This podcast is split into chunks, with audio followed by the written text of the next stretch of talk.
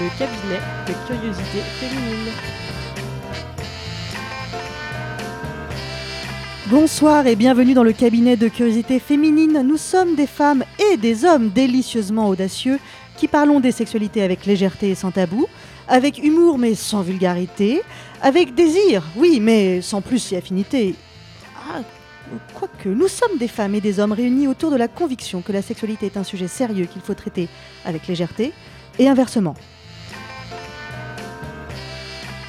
Et ce soir, euh, dans le cabinet de curiosité féminine, eh bien, la team du cabinet est réduite, malheureusement, parce que euh, Claire euh, a eu un empêchement. Donc on pense évidemment bien fort à elle, et rassurez-vous, elle, elle pense à vous. Mais rassurez-vous également, mon petit souffre-plaisir est là. Salut Cécile. Salut Euh, on se quittera euh, comme d'hab. On, est avec toi toute l'émission, mais en plus, on se quitte avec toi à la toute fin avec ta lecture qui fait du bien. Et, euh, et ce soir, on a une invitée euh, exceptionnelle puisque, euh, euh, puisque Dania euh, est parmi nous et les auditeurs des faits salaires euh, se, se réjouissent, je n'en doute pas. Salut Dania. Salut. Euh, voilà, je pense que. Ah ben non, puis, et puis il y a moi. Je ne sais même pas quel est votre nom. Moi, je suis Jo, votre Moi, maîtresse. je m'appelle Joe. C'est vrai, moi je m'appelle Jo. Je suis Jo, votre maîtresse, fatiguée d'entendre dans le climat de violence actuel que les insultes n'évoluent pas et qu'on se traite encore de pédés, de putes et d'enculés. Comme s'il s'agissait d'insultes. Mais rassurez-vous, je me console dans vos bras ou plutôt dans vos oreilles et n'ai rien perdu de mon grand, vilain défaut. Sensuellement, intellectuellement, mélodiquement, harmonieusement et heureusement, extrêmement curieuse. Allez, c'est parti. Il y a des milliers de chansons qui parlent uniquement d'amour et de sexe. Mais il n'y a pas une de ces chansons qui dit vraiment la vérité.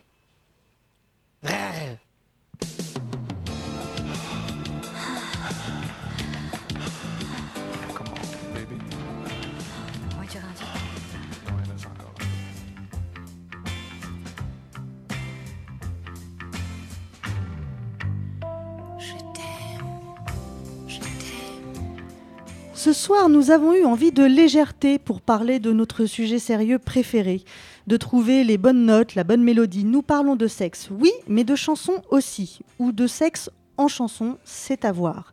Et pour nous accompagner, nous recevons Stéphane Hirschi, professeur en cantologie. Bonsoir Stéphane, merci d'être avec nous ce soir. Et Diane du groupe Huguette. Salut. Salut Diane. Alors Huguette, U-G-H-E-2-T, on est d'accord? Tout à fait. Bon, très bien. Bonsoir et merci d'être euh, d'être avec nous ce soir. Alors, avant de commencer, euh, pour rentrer dans le vif de notre sujet, je vous ai annoncé la première question euh, quand on était hors antenne. Stéphane, qu'est- qu'est-ce donc que la cantologie? C'est l'étude de la chanson dans sa globalité, euh, texte, musique et interprétation, ce qui nous arrive dans les oreilles. D'accord. De, de la chanson exclusivement en français? Alors, là j'en aurais pour trois heures. Donc, euh, Eh bien, je te, je te exclusi- donne 30 secondes. C'est pas exclusivement en français, disons que simplement la chanson, euh, c'est un genre dont euh, le développement est majoritaire dans les cultures francophones, hispanophones et lusophones, c'est-à-dire en portugais. Et le song n'est pas une traduction exacte de chanson, song traduit plutôt chant. Pour euh, faire simple, euh, ce qui distingue euh, la chanson spécifiquement d'autres formes de chant, c'est que les paroles sont toujours intelligibles. C'est fait pour être intelligible. Très bien. Donc ce soir, on va rester plutôt sur euh, la partie francophone de la cantologie. Puisque c'est vrai qu'on n'est pas du tout allé sur euh, la partie, partie lusophone. lusophone. Non, euh, tu- je sais pas, pour- on n'a pas, On n'y a pas pensé. on n'a pas bien préparé cette émission. Pourtant, euh, quoi, Césaria Il y a eu un effet de fado, doute, quoi. eu- c'est ça. Bref, donc ce soir, le, sexe euh, en chanson, en tout cas pour commencer. Euh, comment est-ce qu'on date euh, les premières les premières chansons qui ont parlé de sexe? Est-ce qu'on sait à peu près à part, Est-ce que ça remonte très loin, Stéphane? Ça remonte évidemment très loin. Il y a d'abord beaucoup de chansons perdues. Moi, tout le problème quand on veut travailler sur la chanson, c'est qu'il y a, il y a deux, deux grands temps. Euh, il y a le temps d'avant l'enregistrement et le temps d'après l'enregistrement. Les chansons, euh, si on les veut les analyser dans leur globalité, c'est après l'enregistrement. Mais il y avait des chansons avant, sauf Mhm. qu'on fait de l'archéologie.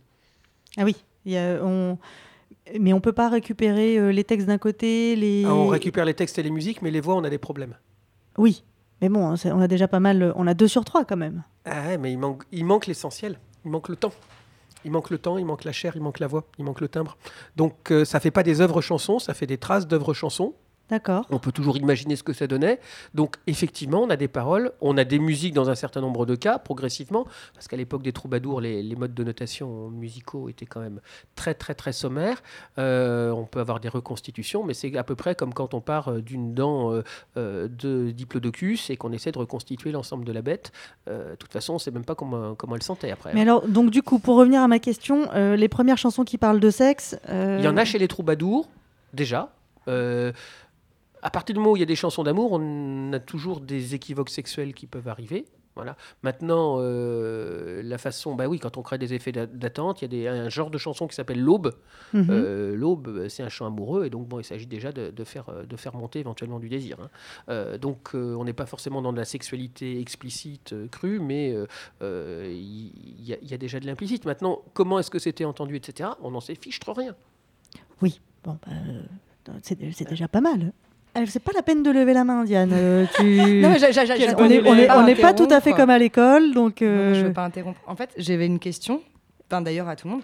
Je me disais un truc en t'écoutant. Euh, tu parles de troubadour, mais moi je me disais que par exemple, on est euh, dans la, chez les Égyptiens, il y avait la musique, c'était quelque chose de très très euh, euh, reconnu et il y en avait énormément. Donc, si l'amour, l'amour était un thème déjà à l'époque, donc pourquoi n'y aurait-il pas eu de chansons du temps des, Égyp- des- des- des Égyptiens, pardon, justement déjà à l'époque, tu Il y vois en avait peut-être même dans les grottes de Lascaux. Le, le seul problème, c'est qu'on n'a pas de traces de chansons. Tout ce que je peux dire, Mm. c'est que l'équilibre chanson, pourquoi je parle, euh, je parle des troubadours comme point d'origine, c'est que la forme chanson, quand je parle de cantologie, c'est-à-dire avec cet équilibre avec les paroles intelligibles, ça s'est fixé à peu près au moment des troubadours. Très précisément, parce que c'était une rencontre entre la lyri- lyrique arabo-andalouse euh, venue euh, du sud des Pyrénées et les- le mode du chant, euh, du plein chant euh, venu du chant grégorien, parce que c'était des gens qui savaient déjà noter la musique, etc. Donc c'est cet équilibre-là qui donne la forme chanson.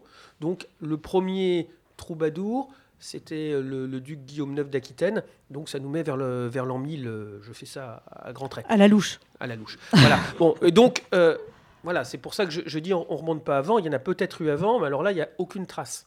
Là, on a Ah des ouais, traces. Aucune. On a des traces d'un- d'une première forme, non pas de musique ou de chant, mais de chanson. C'est pour ça, moi, je parle Mhm. de Euh, chansons. non, mais bien Ah, sûr. voilà. Alors maintenant, euh, des chansons euh, avérées comme bien sexuelles, on en a plein au XVIIIe siècle, le siècle de libertinage. Il y en a sans doute avant, mais au XVIIIe siècle, il y en a beaucoup, beaucoup. Et du coup, j'allais j'allais poser, euh, j'allais poser cette question est-ce qu'il y a des périodes plus fastes que d'autres? Donc, manifestement, j'imagine que le XVIIIe siècle. Ah, ils se sont beaucoup amusés. D'accord. Et, et- et Mais ils est-ce sont pas seulement amusés en chanson, ils sont amusés aussi en chanson. Et c'est le moment. Alors, le, le- tout le problème euh, des, des chansons, il y a plusieurs périodes. Donc, il y, a des chansons avec euh, des, des euh, donc des, des artistes revendiqués à l'époque des troubadours et des trouvères.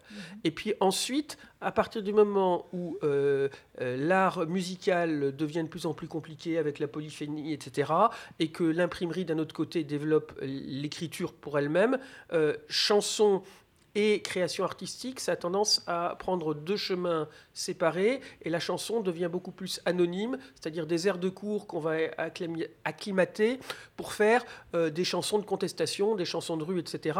Donc là, c'est sans, sans signature. C'est au contraire de la chanson. ano- Ça ne veut pas dire qu'il n'y a pas d'auteur, mais elle est anonyme parce que c'est souvent dangereux de la signer. Bon, et donc la chanson signée revient sur le devant de la scène au moment euh, du siècle des Lumières, donc au XVIIIe siècle, parce que c'est euh, des, des écrivains, des, des musiciens célèbres qui vont faire ça. Ils vont se faire une fête une fois par mois euh, dans, dans des Et là, ils des écrivent des, des chansons érotiques. Ah, oh, bah oui, parce que c'est des chansons grivoises, c'est des chansons de fin de des chansons repas. Ah C'est bah, des chansons de fin de repas. Est-ce qu'ils font que écrire des chansons? Ah, non, chantent par mois Oui. Non, non, mais ils les, chantent. Ah, bah alors, ah oui, alors c'est ils les c'est que entre mecs. Ah non, non, c'est que entre mecs. Euh, Ah, et, ça, euh, ça change pas le propos. Non, ça change pas le propos, oui, mais en l'occurrence, dans, euh, pas, pas spécialement euh, euh, à, à vue de, de- de consommation interne, c'est au contraire pour évo- évacuer de la frustration, puisqu'ils a- ils, ils n'admettent pas les femmes avec eux. Et donc, euh, les deux grands thèmes, c'est. euh, il y a trois thèmes boire, enfin ça peut se relier, les femmes et l'anticléricalisme. Les trois peuvent se lier. Très bien. Euh, à part le XVIIIe siècle, d'autres périodes fastes pour la chanson érotique ou sexuelle? Bah, à partir du 20e. À partir du XXe Du début du XXe siècle déjà? Ah, il commence à y en avoir beaucoup. Alors on pense et à là, qui Vous Huguette, pensez euh, à qui? Moi, Je sais que je sais qu'Huguette a son répertoire. Vous pensez à qui? Suzy Solidor. Voilà. Gabi Delis, il y en a eu plein. Je crois que même Miss Tinguette a dû faire euh, sûrement. euh, je connais moins Miss Tinguette que, que les autres, mais elle a forcément dû en faire. Il y a, y a des, sous-entendus grivois, y a- y a- et puis alors un peu plus. Alors c'est c'est plus euh, dans les années folles qu'à la belle époque. À la belle époque, il y en a Oui, un c'est peu. les enfin, mais les années voilà, folles. c'est dans les années folles, c'est-à-dire c'est juste dans l'entre-deux-guerres, les années L'entre-deux-guerres, 30, il y en a beaucoup. Voilà. Mais il y en a un peu avant, avec c'est des sous-entendus. C'est pas la grande époque des revues? Oui, bien sûr. Et puis, Et puis donc, dans les revues, on Libération. parle de- Oui, oui bah, on, on le fait aussi. Euh, et puis dans des, dans des petits lieux, quand vous avez des chanteuses comme Yvonne Georges euh, qui, qui, qui essayent de, de jouer plus sur une veine intello et avec des, des publics. De, de poètes type euh, Cocteau, etc., Bœuf sur le toit. Oui, il y a, y a- y a- il y a des chan- il y a des chansons euh, euh, à double sens, à sous-entendu, etc. Mais ça avait commencé euh, dès, dès la, fin de la belle époque. Donc, je parle toujours de ce qu'on a comme enregistrement. Une chanson euh, comme euh, Le trou de mon quai.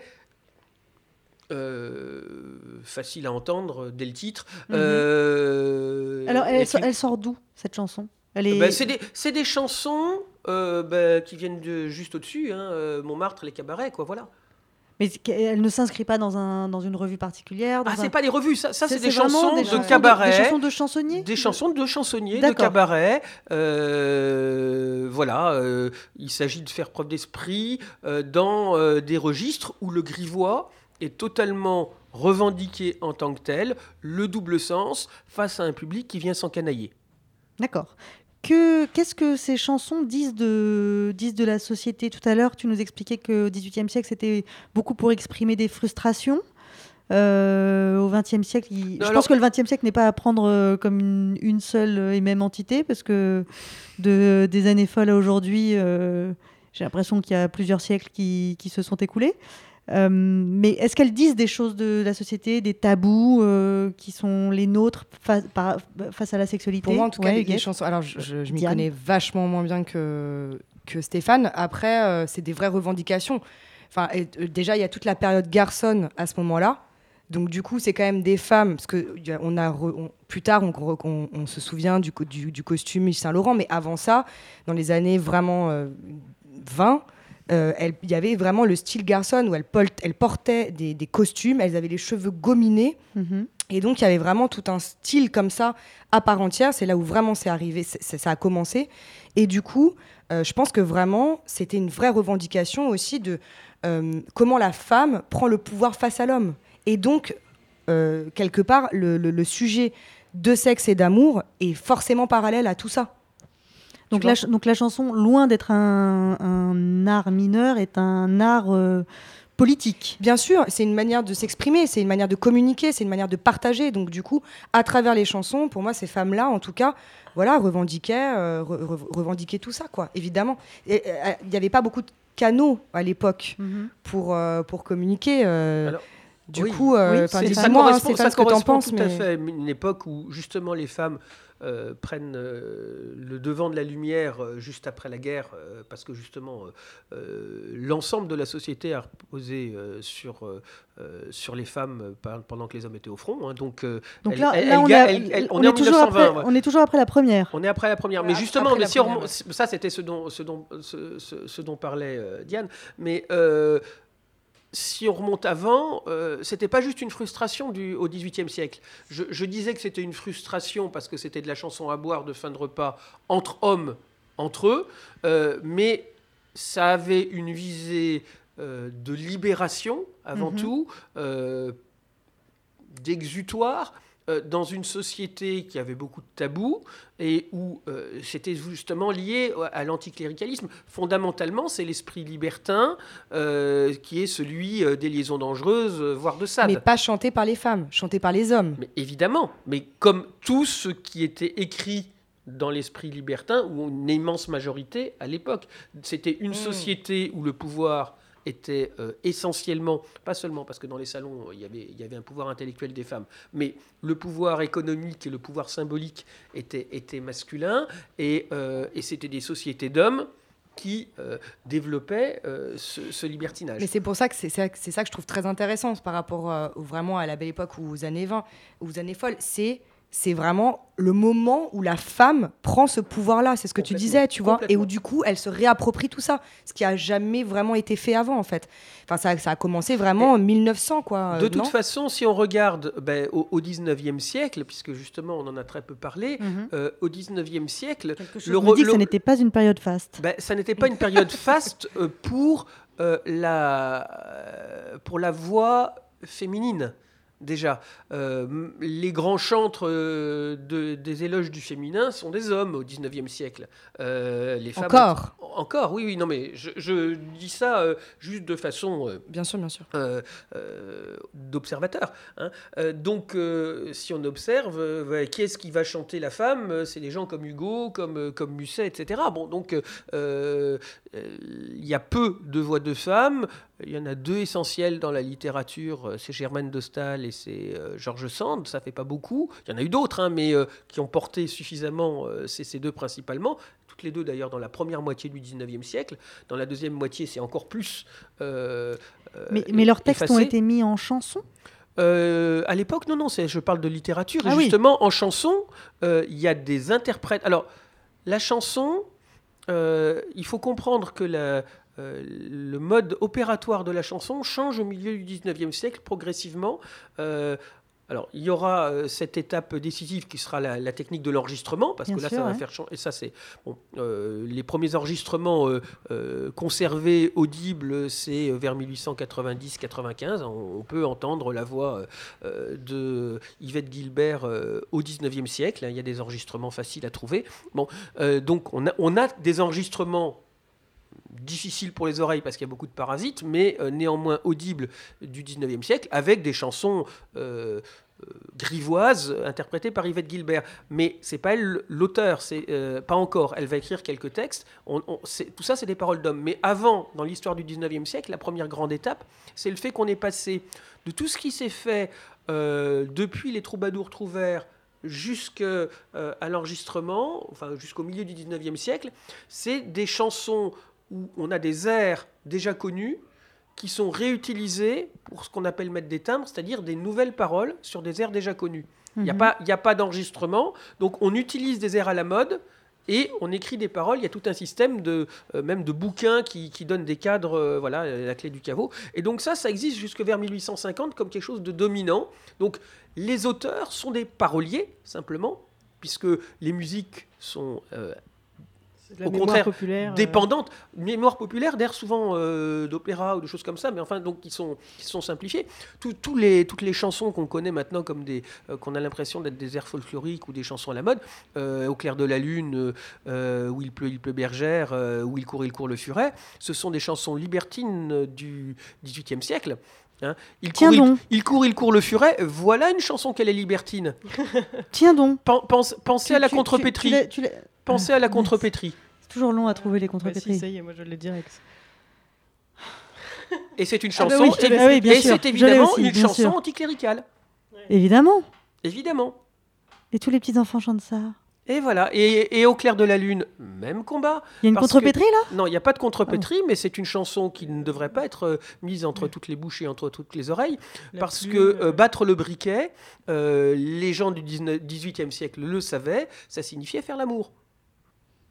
Donc euh, dans la cuisine le on bat le briquet euh, voilà. Donc on Je est pense là- que c'est dans, le la chanson deuxième, sexuelle. euh, dans le deuxième couplet. Mais déjà, mais déjà, au clair de la lune. Mais déjà, euh, euh, tremper sa plume, Voilà. Donc c'est une, chanson libertine. Et comme le sens métaphorique a été oublié, on peut faire chanter ça par tous les gamins. Voilà, mais on est dans de la chanson parfaitement grivoise. D'accord. Il y a un album de Colette Renard où elle reprend euh, toutes les comptines euh, enfantines avec des paroles euh, libertines. Je me demande, c'est pas dans où il y a à la Clairefontaine euh, euh, avec des paroles. euh, Mais, mais, à la Clairefontaine, euh, c'est une histoire de dépucelage, hein, de toute façon, dans les- le texte original. Un, bou- un- un- un bouton de rose qu'elle me refusait. Voilà, On a, Ça on a reste- traumatisé, ça- on a traumatisé. Joe. Ah non, mais là, là euh, On a toute mon enfance qui vole en éclats. alors, exactement, exactement. Tout est à refaire, tout est à reprendre. Non, non, mais je, je découvre avec, euh, avec plaisir, sinon délectation. Euh, donc, le XVIIIe siècle, on peut dire que c'est une période, on peut dire que c'est un âge d'or de la chanson érotique, du moins grivoise. Grivoise, oui. Euh, J'entends que Libertine. libertine. J'entends que tout le, tout le 20e, j'aimerais bien qu'on rentre un petit peu dans, le, dans, les, dé- dans les détails du 20e, mais surtout, vous êtes tous les deux d'accord pour dire que la chanson, euh, d'une manière générale, mais particulièrement quand elle parle euh, de sexe, elle est revendicatrice, elle, elle fait passer des messages. Du coup, j'ai, elle, a une dimension politique. Du coup, il y a une question qui me... Pas toujours. Ah, pas toujours. Ah non, non, ça Bah, c'était. que- si c'est c'était- 18e c'était- siècle, le 18e siècle, c'est quand même euh, effectivement euh, euh, libertin, mais libertin pas dans le sens d'aujourd'hui, pas dans le sens d'un club, mais, mais dans un sens politique pour Li- le coup. liberté- Oui, mais justement, c'est en fin de soirée. C'est pas nécessairement avec la, volonté de mettre à bas le régime. Justement, c'est plus une soupape de sécurité. Donc, je suis pas sûr que ça soit. Bah, ça n'est pas non politique, mais ça n'est pas, euh, Pas temps, consciemment politique et pas, Mm. et pas forcément. Alors que dans les années 20, euh, la, la chanson de femme, là, Là, ça, celle-là, elle est, ça a elle est un enjeu. politique. Donc, il faut pas dire que c'est tout le temps politique. Euh, Il y a des moments où ça l'est plus que d'autres. Comme une soupape, quoi, tu vois, j'imagine. peut-être, c'est- enfin voilà, c'est ça, c'est peut-être. euh, Est-ce qu'elle fait avancer les choses ou est-ce qu'elle est le reflet de la société, la chanson sexuelle, la chanson érotique? Elle est souvent plutôt marginale. Au contraire, Mais moi, je trouve que justement, c'est ça qui fait avancer. on peut voir ça comme ça, mais ça fait avancer effectivement pas de façon euh, centrale et frontale, et donc ça fait bouger les lignes. Mais euh, euh, ce qui est intéressant de voir aussi, c'est qu'à certains moments, plus tard dans le XXe siècle, on va avoir des succès de provocation qui sont des chansons manifestement sexuelles. Donc a- ça, dans les années période comme 60, ça, voilà, en mais même après, même après, voilà. même- non, mais à partir des années 60, Tout à fait. on va avoir là quelque chose euh, de différent du moment où c'était euh, dans les marges, où c'était euh, pour des publics déjà avertis en quelque sorte. À un moment, ça va devenir potentiellement grand public. Euh, Gainsbourg en étant un champion. Donc là, c'est la, la- marque d'une évolution quand même. Donc il y a une deuxième, il y a une, il y a une période importante qui est les années folles, Ouais. et après une deuxième période Grosse importante dans le. XXe siècle, les années 60. Ah oui. Mais, mais je trouve qu'elles sont beaucoup plus. Je sais pas ce que. Enfin, toi, t'es- tu tu t'y connais beaucoup mieux que moi, mais j'ai l'impression qu'elles sont quand même beaucoup plus marquées par les années 70. Comme si les années 60, si tu veux, avaient amené un peu la chose, mais les années 70 ont vraiment ancré le truc, tu vois. Bah, en Et même 80, temps, mai 68, en fait, c'est à la fin des années 60. C'est ça, c'est Donc, pour est-ce ça. que, est-ce qu'il y a, un- est-ce qu'il y a dans la chanson sexuelle, est-ce qu'il y a un, un avant et un après 68 So- la chanson étant euh, souvent le marqueur de l'ère du temps, on peut découvrir que juste avant 68, il y a un certain nombre de euh, choses qui se préparent qui sont dans l'air.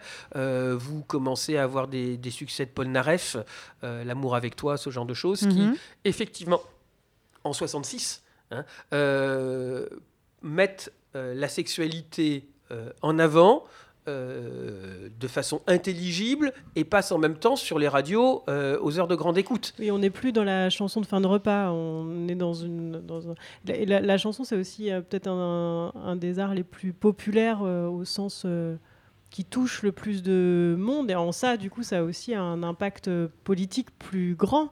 Plus que c'est plus populaire que la peinture ou que le théâtre. Bien sûr, mais ce qui est important, c'est de voir euh, l'évolution des modes de diffusion. Euh, et c'est pour ça que le XXe siècle, évidemment, euh, va permettre que euh, c'était déjà un art populaire et un art de masse, mais qui prenait du temps parce que c'était une diffusion par les colporteurs, en quelque sorte, jusqu'au XIXe siècle.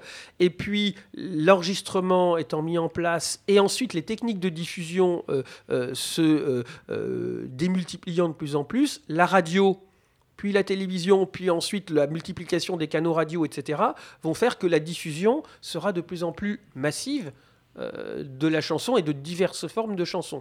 Euh, avec peut-être ce moment euh, crucial justement dans, dans- dans l'évolution de ce qu'on peut observer, des années 60-70, où à peu près tout le monde a la radio et presque la télévision, mais où il y a très peu de chaînes, ce qui veut dire que tout le monde entend la même chose. Donc, quand quelque chose est diffusé, on peut dire que tout le monde l'entend. Alors que maintenant, euh, il y a tellement de canaux de diffusion que chacun entend, j'allais dire, ce qu'il veut déjà entendre. Euh, à l'époque, il y a vraiment euh, du matraquage, euh, et mon- avec mon grand âge, je peux en témoigner, euh, qui, qui est efficace. C'est-à-dire que quand on dit il y a un succès, euh, c'est un succès que tout le monde partage. Qui, est non, qui, qui- qui ne se discute pas. Ouais, Oui, j'allais juste faire un, un- un- un parallèle avec. Euh, on on s'est dit qu'on est resté dans la chanson francophone, tu vois, mais pour moi, il y a vraiment quelque chose de très marquant. euh, fin 60 jusqu'à 73-14 aux États-Unis, c'est tout le mouvement hippie et donc euh, Bien le rock sûr. psychédélique qui a énormément. On, on reste toujours dans la chanson d'amour, le sexe, etc. Et donc, du coup, je peux pas penser à ces années-là sans penser à tous ces festivals euh, hippie et donc une espèce de, de lâcher prise totale euh, où euh, bon bah voilà clairement hein, il y avait des choses à multi euh, personnes enfin c'était et c'était tout était euh, Chose à multi-personnes. Oui, Tu voilà. veux dire oui, oui. partous, en fait. On peut- Complètement. on peut dire le mot Complètement. On a le droit de le partous, dire oui, Putain, génial. Euh, génial et enfin C'est non mais une en tout émission cas sans bip. euh. putain, Ouais, ouais, c'est voilà, fou ça c'est ça. vous m'avez pas dit Sinon, c'est pas drôle. Euh, mais en tout cas c'est clair que tous ces festivals là Oui, genre Woodstock. genre, Woodstock et ce- d'autres et donc la euh, musique si tu veux ouais, qui va avec Mais euh, la France rurale n'est pas toute à Woodstock non plus. non c'est pour ça que je disais c'est pour que ça je que voulais c'est juste intéressant, c'est savoir ce qu'ils ont dans les oreilles eux aussi. Non, mais c'est pour ça que je disais que c'était important, pour moi en tout cas en tant que musicienne, de faire un parallèle avec ces années-là là-bas, parce que ça marque dans la musique Bien et sûr. le sexe une, une époque hyper importante aux États-Unis. Euh, où tu as ces espèces de morceaux qui durent 15 minutes, où tu les vois, tu les imagines complètement tripés, euh, tu vois, et, et, et voilà, et donc c'était important, pardon, de, de faire une petite parenthèse. Mais non, mais ça n'est pas non, du tout c'est une parenthèse. c'est- le contexte, totalement le contexte. On, on est d'accord. Et il y a, il y a des, euh, des effets euh, de, de miroir, d'écho, d'imprégnation de tout ça en France, mais avec des décalages et le fait que euh, toute la France n'est pas hippie non plus. Ah, bah ça Voilà. c'est clair. Euh, Enfin, et- tout- toute l'Angleterre et tous les États-unis non plus. hein. Exact- Euh, Il n'y a, jamais eu un État euh, Voilà, hippie, et donc, et- je- et- sauf et- erreur de et ma donc- part. et donc le, euh, le Power Flower. euh, Non, mais bon, à un moment donné, la comédie musicale Hair débarque en France sur, sur scène. Et puis, Tout le monde à et- poil sauf Julien Clerc. Et puis, et, puis, et puis au cinéma. Et il y a quand même. je, je pense que c'est la Ah, Au comédie cinéma, musicale. beaucoup de gens l'ont vu. Voilà. Voilà. Et je pense que c'est quand même le- le- la comédie musicale où il y a les morceaux les, parmi, mais pas seulement euh, dans, l'histoire de la comédie musicale, dans l'histoire de la chanson, les morceaux les plus euh, crus, les plus sexuels euh, qui soient. Enfin, Je sais pas si c'est les plus crus ou les plus sexuels, parce qu'il y en a d'autres que, que, que j'ai sur ma playlist qui Et sont dans un pas condensé, plus. tu vois, Mais dans un condensé. les Ah, une chanson toute, toute courte qui nous, qui nous cite toutes les pratiques. Oui, oui, tout à fait, je pense. Ça, c'est quand même. Oui, Oui. Elle est quand même pas mal celle-là. Je ne... Non, je... non, non, je oui, ne mais la bien chante sûr, pas. mais, mais, Non, mais, non, mais- enfin, mais je en même temps, les nuits d'une demo- mais les nuits d'une demoiselle est plus ancien et euh, de façon métaphorique certes disait euh, Alors oui, mais c'est une grande différence le, métaphorique. le, le métaphorique. Ouais, l'évolution du langage. Voilà. Euh, à, Complètement. de- de- à partir de quand on ose le cru? Parce que pour un flirt avec toi, par exemple, euh, Ne on, se, rend- on se rend, C'est pas du on se- sexe. on se rend pas ça compte pas que du sexe. Non, attends, c'est là, on est dans le- le- l'espèce Pour un flirt avec toi, c'est de la euh, guimauve. C'est pas du sexe. on est bien d'accord. Tu mais- reprends mon terme, dis donc. Mais ça veut dire que nous sommes dire. d'accord. Non, mais non, on, on a le droit, euh, dans cette Mais émission, on a le droit de, reprendre Enfin, le, terme de son voisin. Est-ce que c'est un passage obligatoire euh, pour un chanteur de faire sa chanson euh, érotique? Non, pas du tout. Non? Je pense qu'il y a plein de, plein de musiciens ou de chanteurs qui n'ont pas du tout envie de. En fait, tu peux pas. Tu, tu, tu penses pas à ça quand, euh, quand tu écris des chansons ou quand tu quand as des envies. Tu, c'est des choses qui te traversent, euh, que, des, des thèmes dont tu as envie de parler ou des choses qui te, qui te parlent en tout cas. Et c'est pas, c'est pas obligatoire, non, je crois pas. Je, je pense que de ce que je connais un peu de la façon dont se pense un, un album ou un spectacle, euh, s'il y a des questions de dosage et de répartition, c'est pas du tout en termes thématiques, c'est beaucoup plus en termes de couleur musicale. Est-ce qu'il y a des couleurs musicales euh, sexuelles? Ah, ah, je suis pas tout à fait d'accord avec Ah, toi. si, je pensais qu'on on- était raccord, On- Stéphane. ben, Merde. pas toujours, mais si, parce qu'on va essayer de pas mettre deux chansons de, de même tonalité à la suite et ainsi de suite. Ça, c'est vrai. les. Mais pas, non, Ben je, voilà, non, mais je, te, je, te- je pas parlais plus par rapport à. Tu Non, crois non. qu'il faut que j'utilise le fouet Oui, Oui c'est le moment. Ah, voilà. Non, je on ne se plus dispute de- pas de- sur, euh, sur non. comment on monte. Non, mais c'est pas ça. C'est on, on- l'organisation euh, d'un d'un spectacle n'est Non, est- c'est est par rapport aux presque le, su- thématiques. le sujet de notre émission, mais Tu sais, pas du tout C'est en aux fait. thématiques, c'est que c'est que c'est euh, c'est par rapport aux thématiques. Je crois que tu effectivement tu réfléchis à tout ça, mais les thématiques dans un album, tu peux très bien te dire qu'à un moment donné, tu as envie de d'écrire une chanson. Mais sans parler d'un album, euh, dans la vie d'un Ouais, ou artiste, dans- ou peu importe. euh, donc le- le- la chanson euh, érotique ou sexuelle n'est n'est pas. euh, Il y a beaucoup, il y a beaucoup d'artistes qui sont qui n'en ont jamais fait. Oui.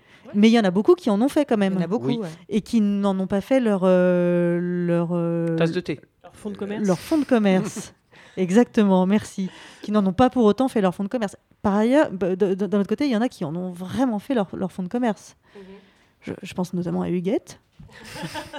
Au hasard. J'écris pas que là-dessus. hein. Mais beaucoup. Oui, mais, Mais alors là, là on alors, passe c'est à une, époque plus, ré- plus, plus, plus récente, c'est-à-dire effectivement, euh, on découvre euh, que les jeunes femmes euh, de, des années 2000, euh, d'abord, euh, sont beaucoup plus nombreuses qu'avant à avoir euh, euh, pris la plume et la main en même temps que la voix, puisqu'elles étaient Souvent que souvent interprètes. interprètes. Moi, je suis plus des années 90, hein, mais je, je parle pas de l'année de naissance, je parle, je parle des années d'enregistrement.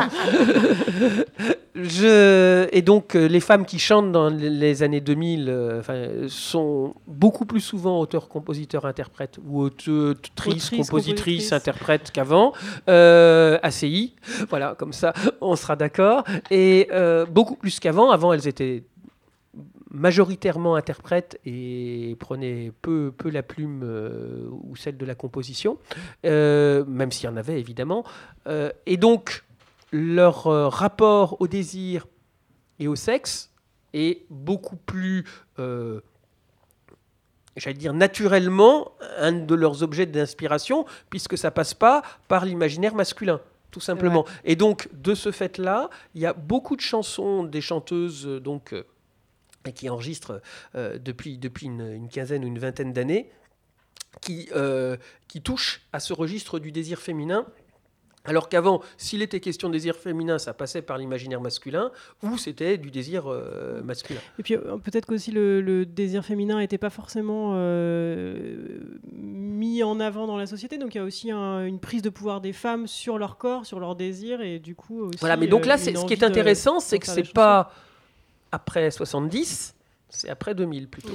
Et ce, qui, me paraît encore plus intéressant, c'est que ça n'est pas nécessairement lié au sentiment amoureux, alors que jusque-là, ça l'était euh, beaucoup. Moi, je pense à Barbara qui a, euh, pour le coup, euh, chanté des chansons de, désir, mais de désir de femme amoureuse toujours, de, de désir sexuel, mais de désir sexuel de femme amoureuse toujours.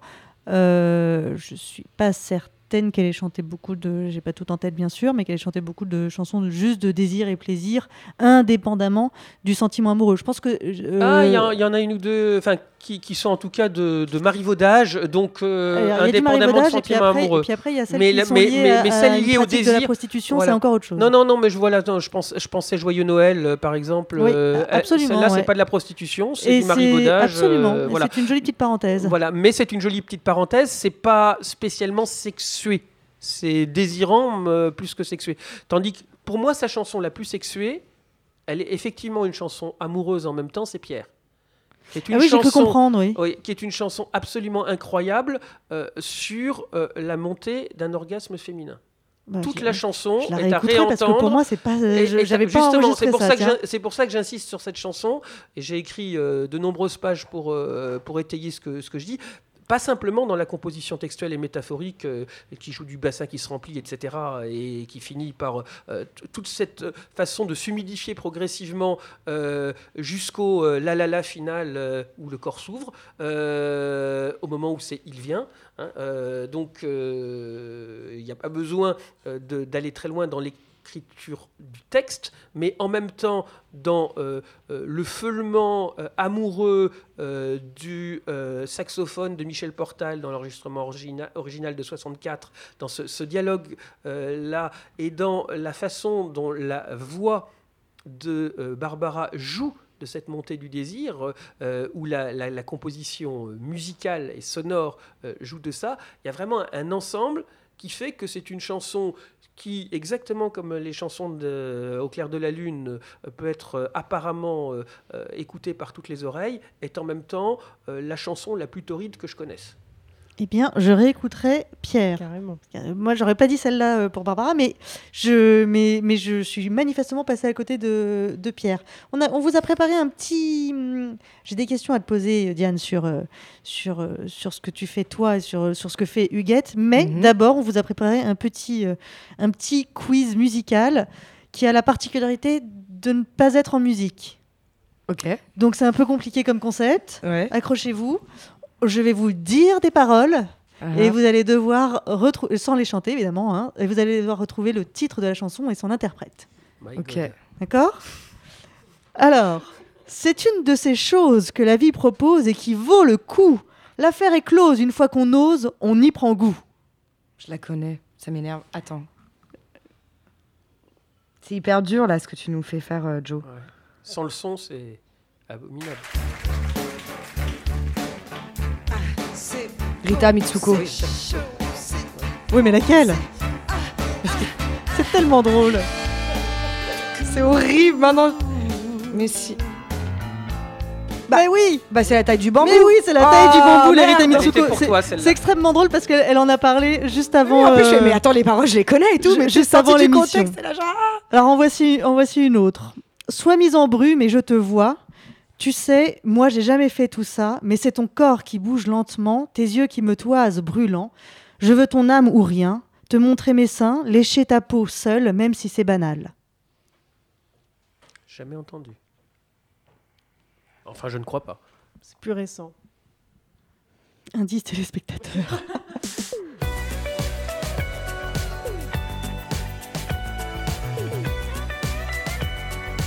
C'est horrible, c'est horrible.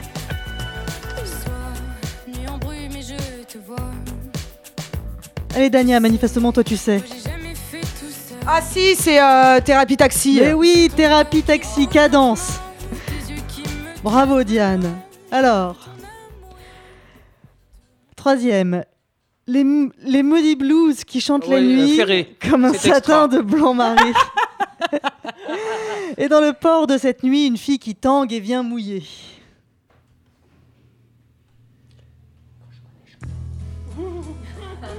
Alors, c'est vrai que quand tu connais, tu connais, mais il se trouve que je l'avais je l'avais dit avant, euh, quand on a préparé ça avec Cécile, je lui ai dit, mais les Moody Blues, il n'y a que cette chanson. Nulle part on, en- on entend ce- ça ailleurs. Et dedans, comme Je l'ai dans ma playlist. un matelot, une fille qui tangue, un air anglais. Et moi, c'est en préparant cette émission que j'ai que j'ai appris que cette chanson était, était osée. Et qui vient mouiller. euh, Avec le double sens. Ah ben, je- oui, Mais du coup, en préparant l'émission, j'ai compris. Allez, la quatrième. Je veux du cuir, pas du pipe chaud, du vécu. Je veux des gros seins, des gros culs. Je veux du cuir, ça, des chad et, et chad et Suzy Q. Ah, je la connais. Putain, moi aussi. Arrête. Je du cuir, mais c'est euh, Souchon. Bravo, je veux du cuir, Alain Souchon. Ah, voilà, voilà, Alain Souchon. On peut pas dire que ce Non, soit un, un artiste euh, sexuel. Ah, ça, c'est le moins qu'on puisse Eh ben, dire. et, il, a, il a fait la Et sienne en, quand et en même. même temps, euh, dans Quand je serai KO, il parle de la petite mort. Et là aussi, Eh oui, mais la petite, oui, toujours. Allez, la, la cinquième. Entre tes doigts, l'argile prend forme. L'homme de demain sera hors norme.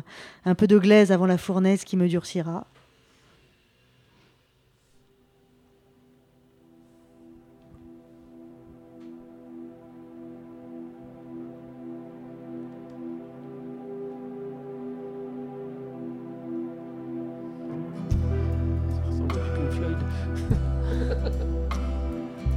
À la voix, vous reconnaîtrez. C'est Bachung Ouais.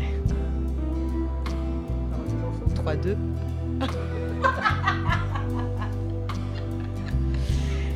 Madame Malax. Rêve. Non, Non? Ah non, c'est pas ça. c'est Malax. Malax, putain. Entre tes doigts, l'argile prend forme. Oui, c'est trop beau. Elle Ah, est elle est belle, magnifique, chanson. cette chanson. J'adore. Allez, la dernière. Je suis si peu électricienne, un fruit juteux et je jouis à l'ancienne. I want to feel pleasure as much as I feel pain. I want to feel pain as if it was a leisure. C'est pour toi, ça, Diane. I wanna feel pleasure as much as I feel pain. I wanna feel pain as if it was a leisure. If you wanna feel the strain, I keep as a treasure. Let the rain, let the rain, let the rain. Ah bah oui, Ah oui, c'est sur euh, le dernier album. Camille Pleasure. Bah oui, putain, j'entendais pas, j'entendais rien. Bra- Bravo la playlist. hein, Bra- bravo Diane. C'est vrai, c'était, ça allait, c'était pas mal? Ah ouais. Ouais. Bon, je, je sais, j'imagine qu'il y en a plein que tu avais préparé toi et que Ah oui, j'en ai quelques-unes. qu'on n'a pas mises. On pourra peut-être mettre sur le, sur le site euh, les références. On pourra, on pourra Comme faire ça, vous puis surtout, chacun pourra se faire sa propre playlist Q. et puis surtout, on on peut, on peut, on a le droit d'en reparler après la pause musicale que je vous propose de faire tout de suite et on revient tout de suite après.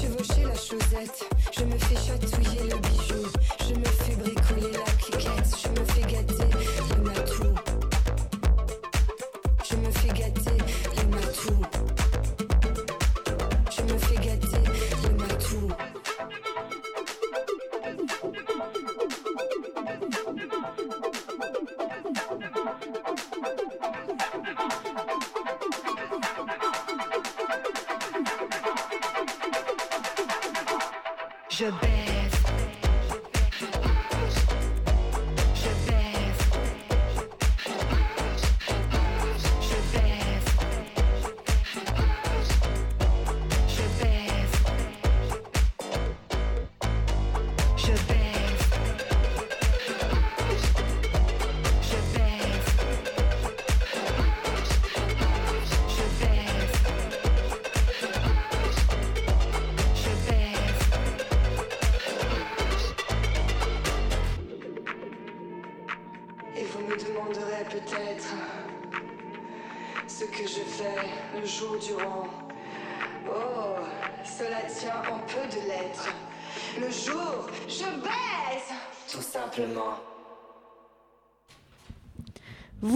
Sur Radio Campus, vous êtes toujours dans le cabinet de curiosité féminine et nous parlons toujours de sexe évidemment et de chansons ce soir avec euh, nos invités euh, Stéphane Hirschi et Diane du groupe Huguette que vous venez d'entendre, même si vous avez peut-être reconnu Les Nuits d'une demoiselle, je pense que cette version vous ne la connaissiez pas. Du coup Diane, je, je me tourne vers toi avant de lancer l'interview, ce qu'il en pense. De toute façon ce soir c'est n'importe quoi. Euh, pour- parce que euh, dans ton groupe, vous chantez tout de même pas mal de chansons euh, érotico-sexuelles, je ne sais pas comment il faut Mhm. dire. Et pourquoi? Qu- Quel est cette, euh, ce, ce désir euh, qui t'assaille? Alors, pour être tout à fait honnête, S'il te plaît. la première chanson que j'ai écrite, j'ai pas, je me suis pas dit, je vais écrire une chanson de cul. C'est venu vraiment comme ça. C'était mon tout premier texte, tout pre- la toute première chanson du Get. Et j'ai eu plein d'images en tête. Et euh, Ça t'a excité en fait d'écrire? Bah peut-être, ouais. En tout cas, ça m'a boosté. Ouais. Ça, c'est clair. Et en tout cas, j'ai trouvé à travers le cul euh, une manière, ma manière d'écrire. Et c'est vraiment à travers ça que j'ai réussi à pondre mes premiers textes. Et là où je me suis dit, putain, je m'éclate en fait à écrire ça. Euh, ça me parle, ça me correspond. Et euh, c'est pas de manière, c'est jamais cru. C'est toujours assez imagé, même si c'est assez explicite. Mais j'ai toujours ma façon à moi de voir la chose, euh, une espèce de double lecture. Et en fait, c'est assez marrant même de faire l'analyse, ma propre analyse de ce que j'écris, parce qu'en fait, c'est vraiment à travers le cul que j'ai réussi à me dévergonder un peu et à me dire, putain, en fait, je peux écrire en français, chose que j'avais jamais faite avant. Parce qu'avant tu écrivais en anglais? Ouais. Donc en fait ça a libéré ton écriture. Complètement. Et à chanter, est-ce que ça a libéré quelque chose dans la voix J- ou- J'ai toujours été. euh, je suis assez. Voilà, j'ai- ces thèmes-là me parlent. Je, je suis euh, pas pro-féministe, mais euh, j'ai beaucoup d'idéaux, en tout cas, qui vont vers ce mouvement-là. Donc, parler de cette libération sexuelle ou de d'autres pratiques, d'ailleurs, parce que j'en ai écrit d'autres qui sont. Voilà. Euh, imagées, mais c'est ce qu'elles veulent dire.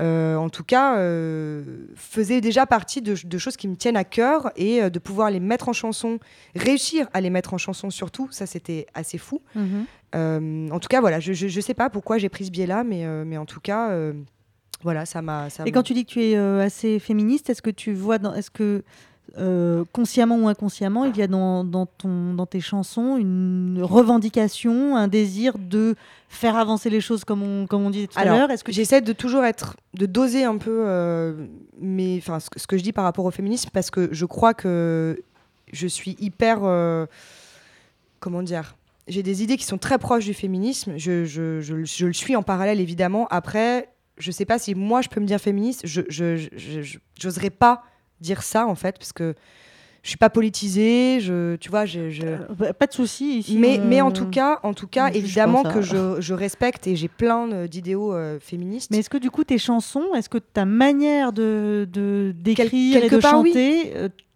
y- tu, tu, tu y mets un peu de tes convictions Bien euh, sûr, bien sûr. Bien sûr. C'est juste que je fais toujours très attention avec ce mot féministe parce Bien que euh, voilà, parce que je suis pas politisée, parce que euh, il y, a- plein de choses qui, vont dans le féminisme et j'ai pas envie de dire euh, ou, que, des personnes écoutent mes chansons et se disent mais attends euh, pas du tout donc j'ai envie de rester un petit peu en retrait par rapport à tout ça malgré que évidemment bien sûr j'ai l'impression de revendiquer ça et enfin en tout cas certaines idées Ok.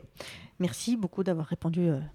À- Merci à toi. à cette petite, euh, cette petite interview parenthèse. Non, mais, c'est- vrai, je me posais la question. euh, toi, Cécile, par exemple, en tant que Oui, moi, comédienne, euh, metteur en scène dans, dans, dans ta, dans ta vraie vie, en dehors du cabinet de curiosité féminine, Mhm. tu as également décidé de t'intéresser spécialement euh, euh, à, à l'art érotique. Alors, ça, c'est la littérature érotique, mais quand, quand on rencontre une, une artiste, chanteuse et euh, auteur-interprète qui décide de, de, se- de faire beaucoup, d'écrire beaucoup de chansons euh, liées au sexe, ou quand moi, quand je t'ai rencontré, je, me je t'ai posé également la question. C'est tu c'est vrai que tu ne, chantes, tu ne chantes pas, Non, et heureusement pour vous. mais, mais, euh, mais, tu, mais tu dis du coup une, une littérature qui n'est pas mise en musique, mais une littérature érotique aussi.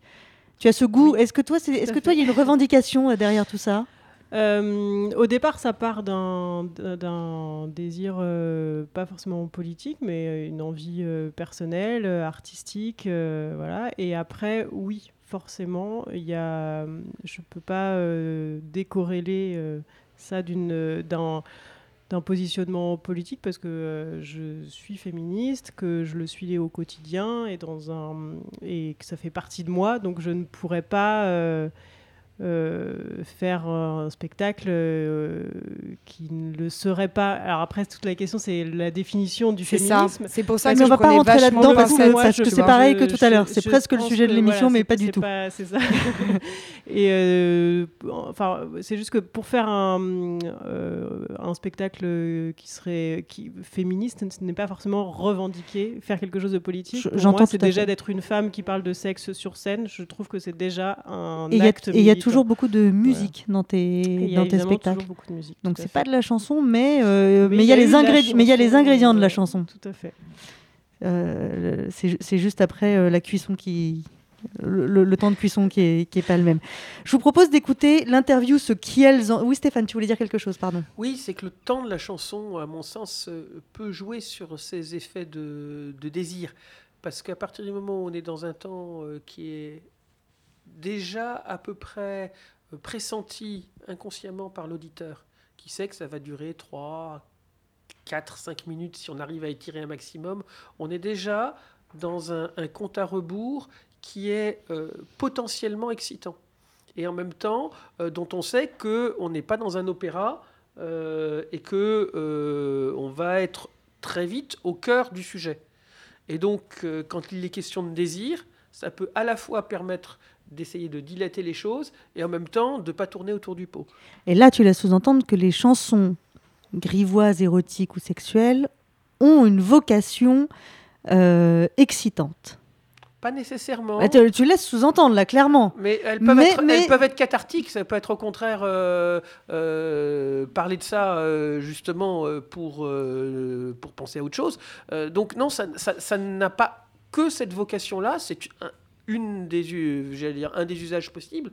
Mais je, pen- je pensais là, puisque tu interrogeais des, euh, des créatrices, euh, à, à ce, à la question que tu posais ce- sur ce qui se libérait en elles.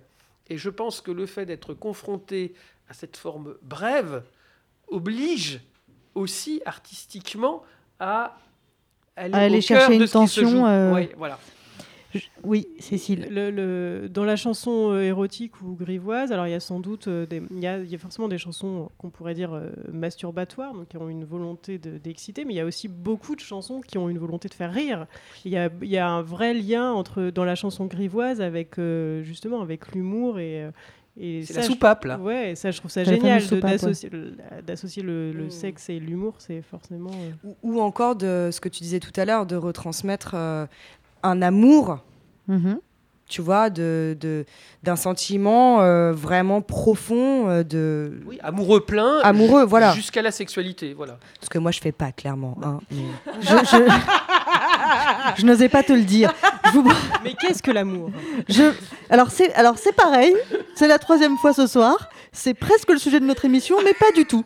Donc je vous propose de lancer l'interview Ce qu'elles en pensent, réalisée comme euh, depuis euh, le début de cette saison par Marie Griffon, que vous pouvez, euh, dont vous pouvez écouter par ailleurs les podcasts qui s'appellent Les Héritières.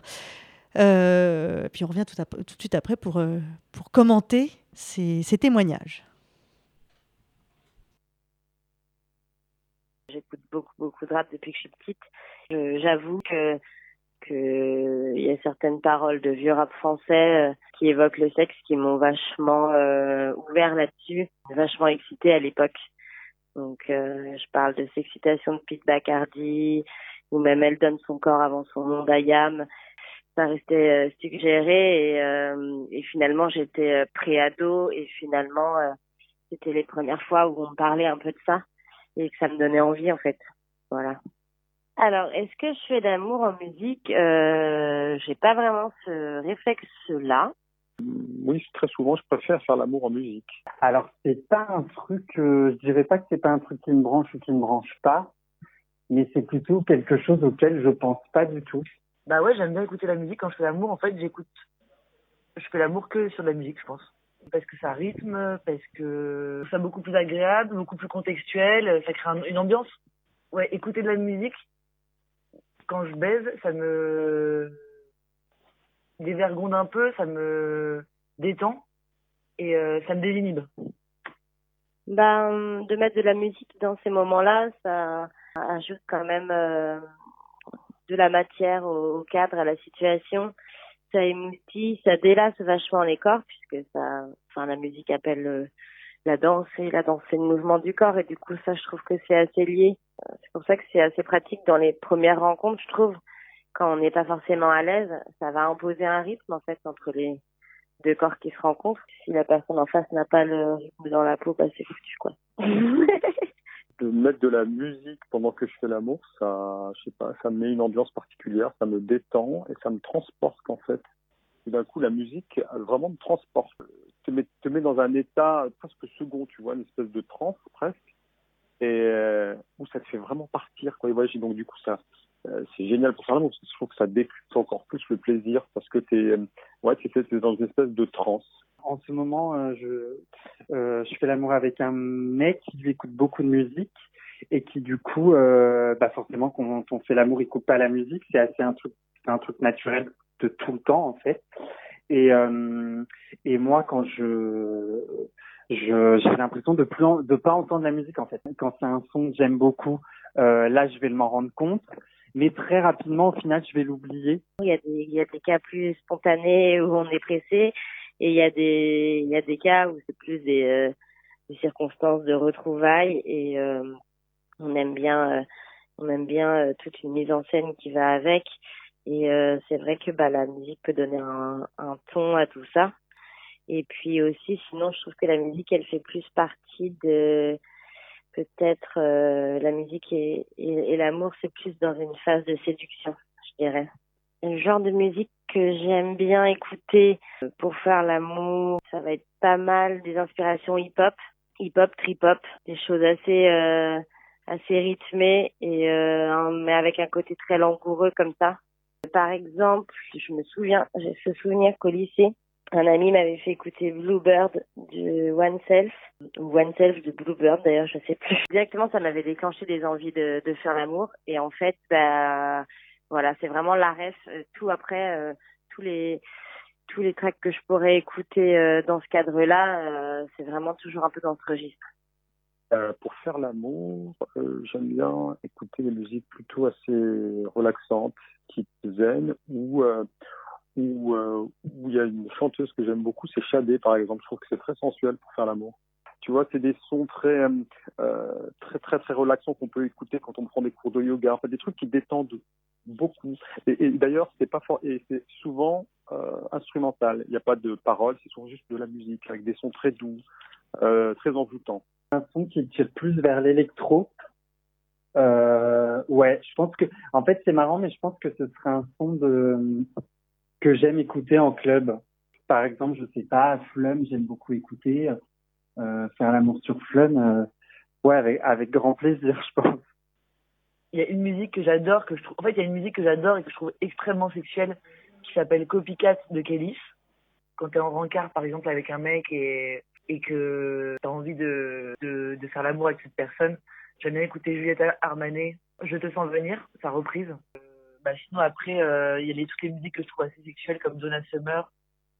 Euh, il y a Love to Love You Baby, par exemple. Et I Feel Love, forcément. I Feel Love, tu vois, c'est une musique qui dure, euh, il y a la version longue qui dure 15 minutes. Et je trouve que c'est une bonne temporalité pour, pour faire l'amour et, et elle monte en pression et c'est un peu, enfin, pour moi, c'est un peu un synonyme, c'est un peu une, un symbole d'orgasme, cette musique. Si tu l'écoutes même en club, de A à Z, etc., elle te fait monter la mayonnaise, quoi. Euh, bah, peut-être dire que ceux qui n'ont jamais osé ou fait l'amour en musique, et bah, peut-être qu'ils devraient essayer de le faire. Euh, ce- cette interview, ce qu'elles en pensent, a, a fait pas mal ré- réagir euh, nos invités. Euh, ça a commencé. Donc là, on est plus sur euh, la notion de chanson qui donne envie de sexe. Alors, est-ce qu'elles en parlent pour donner envie Euh, Est-ce qu'il faut en parler pour donner envie Euh, on, peut en discuter, mais moi j'ai été extrêmement, euh, je ne sais pas si c'est surprise parce qu'en fait je l'avais, quand on a préparé l'émission, j'avais annoncé ce genre musical, mais comme moi je n'y connais rien du tout en la matière, j'ai pas pas réussi à creuser le truc.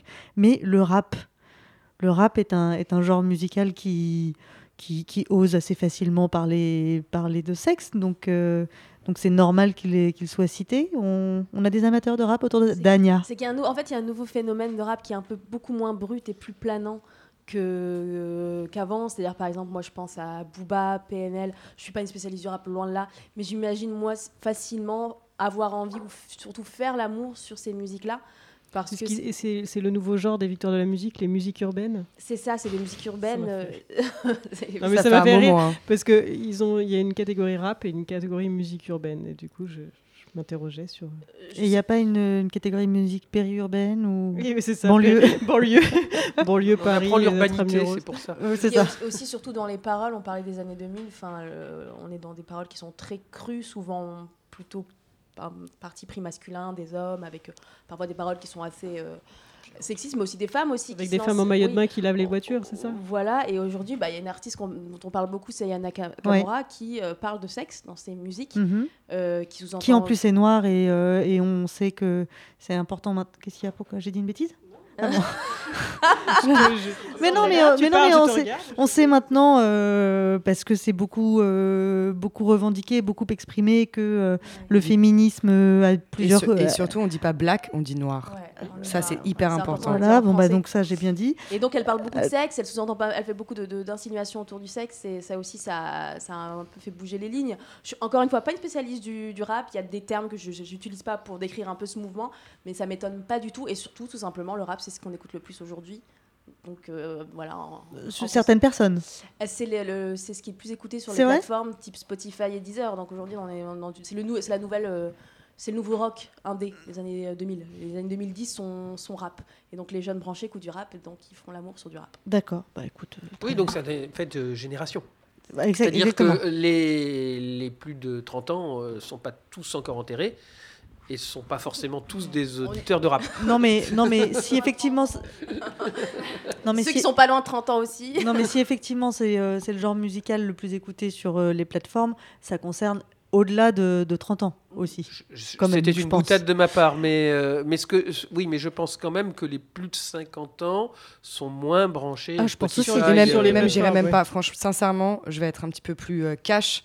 Euh, moi qui écoute beaucoup de choses, euh, voilà, le, le- la musique urbaine française, ça englobe beaucoup de choses.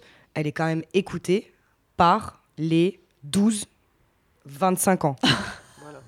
Donc Mais c'est les non, mais premières c'est un fait. c'est les premières expériences Non, non, non, mais c'est pas, euh, c'est ni vient- péjoratif ni quoi que ce soit. C'est c'est c'est vraiment. ce sont les plus grands consommateurs de musique dans les oreilles. Tout aussi. à fait. Voilà. Bien sûr, bien sûr. Parce que, Bien tu, sûr. parce que sinon la musique on la consomme euh, où ça sinon Non, ne va On pas peut la consommer également avec les yeux et le corps quand on va dans une salle de spectacle. Exactement. par exemple. Et, Ah, et c'est pas et c'est d'accord. pas forcément ce, ce public-là ne va pas C'est pas le forcément tout le temps voir les concerts. Eux, par contre, c'est vraiment des gros consommateurs de euh, clips, de d'é- d'écoute sur euh, sur les sur les sur les réseaux, etc. Et ça ça, ça c'est un c'est il y a aucun jugement là-dedans. hein. C'est vraiment un fait. Mhm, ok. Euh, faire l'amour en musique, qu'est-ce que vous pensez euh, le- Les gens qui m'ont été euh, interrogés, qui ont témoigné au micro de, de Marie, dans l'ensemble, enfin pas dans l'ensemble, 100% de ceux qui ont répondu euh, aiment bien faire l'amour en musique. Moi j'adore. Toi, t'adores faire l'amour en musique du package. Est-ce que, Dania, est-ce que tu as des, des, des styles musicaux euh, spécifiques ou ça peut être non, plein de choses moi, différentes de tout, ça peut être The Weeknd. Donc par exemple, Affilée de Commune, reprise par euh, Juliette Armanet. Ça peut être d'ailleurs de la musique française. Euh, ça peut être aussi un peu de, un peu de rap. euh, euh, voilà, de- ça apporte, ça apporte enfin, quelque chose. Ça apporte clairement quelque chose. Pour moi, ça crée l'atmosphère euh, propice au sexe. Ouais. Et puis en plus, quand tu fais bien ta playlist, tu commences par un truc smooth. Voilà, le- Tu travailles ta voilà, playlist carrément Les préliminaires, le, Elle a sa playlist le, le- le- le préliminaire, et puis quand ça monte en tension, et ben voilà. Waouh, moi qui suis déjà Et admirative. fois, après, et après, ça monte en BPM. C'est ça, exactement. Exactement. Euh, moi, ça m'a, ça m'a fait penser que, que tout, bah, je- je- en- et en t'entendant encore plus, euh, ça fait du, du sexe une espèce de danse en fait. Qu'est-ce que, est-ce que ça vous, ça vous parle ça? Moi, je- la, la meilleure musique que je préfère, c'est celle des corps. Après, Meilleure euh, musique que je préfère. Ever. Non, non, mais vraiment. ben. Parce que du coup, moi perso, je, je fais, j'ai fait ça euh, plus jeune, mais je le fais plus maintenant. Parce que je trouve que du coup, je sais pas, il y a un truc, que ce soit. Bon, maintenant, ça fait longtemps que je suis avec mon mec, bref, mais même, même quand c'était euh, un coup d'un soir et tout, je sais pas, il y a un truc. euh, euh, c'est c'est- c'est- c'est fou, quoi, de- d'entendre ce.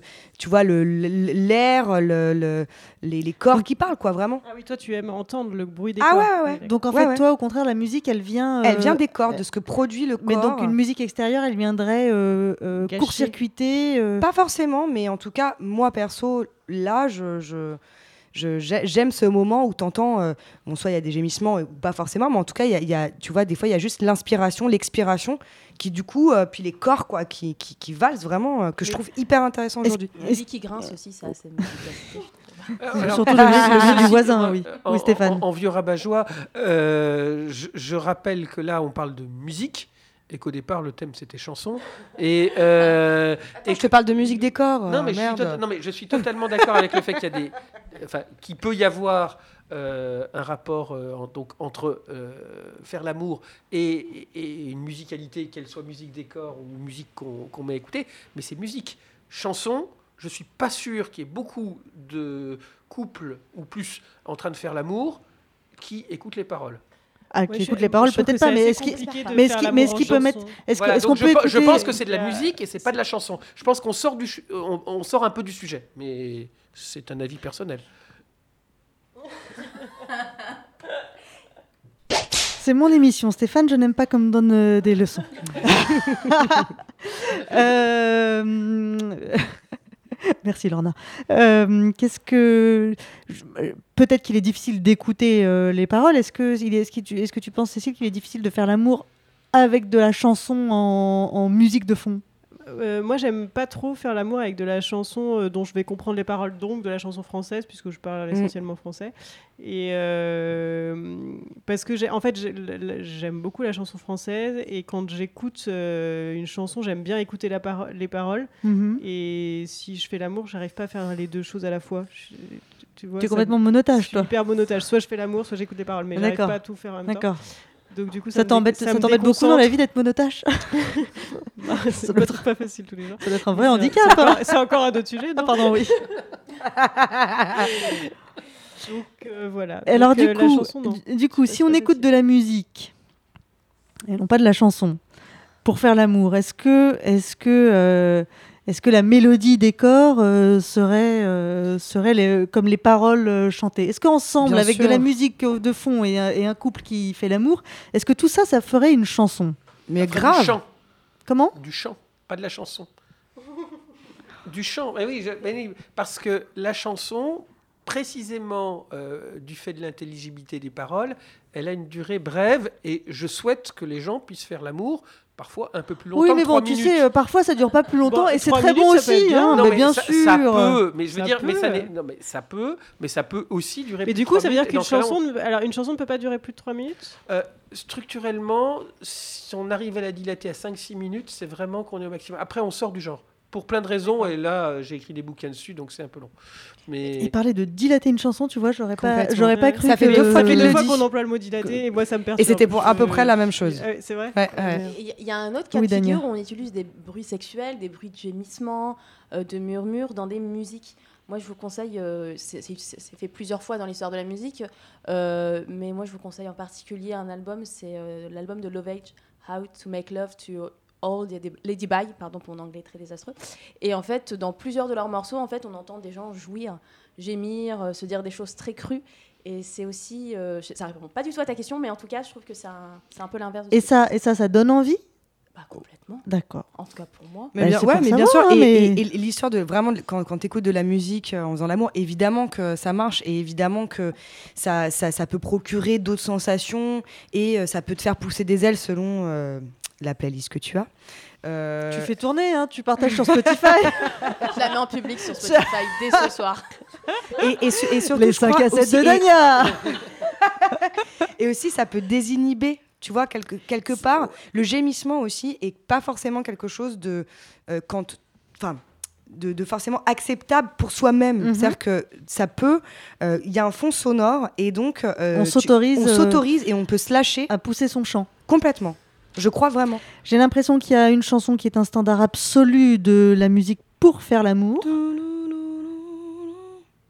Oui, il y a ça aussi. Je sais pas, qu'est-ce que Il y a c'est vas-y, chante. Vas-y, chante, qu'est-ce que c'est Je vais chanter le début. Bah, vas-y. Ah, merci Stéphane.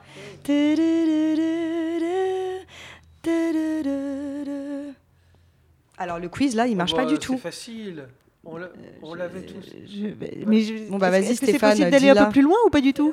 Un peu plus loin. Non, bah, c'est euh, Je t'aime moi non plus. Ah Ah oui, c'est vrai. Absolument.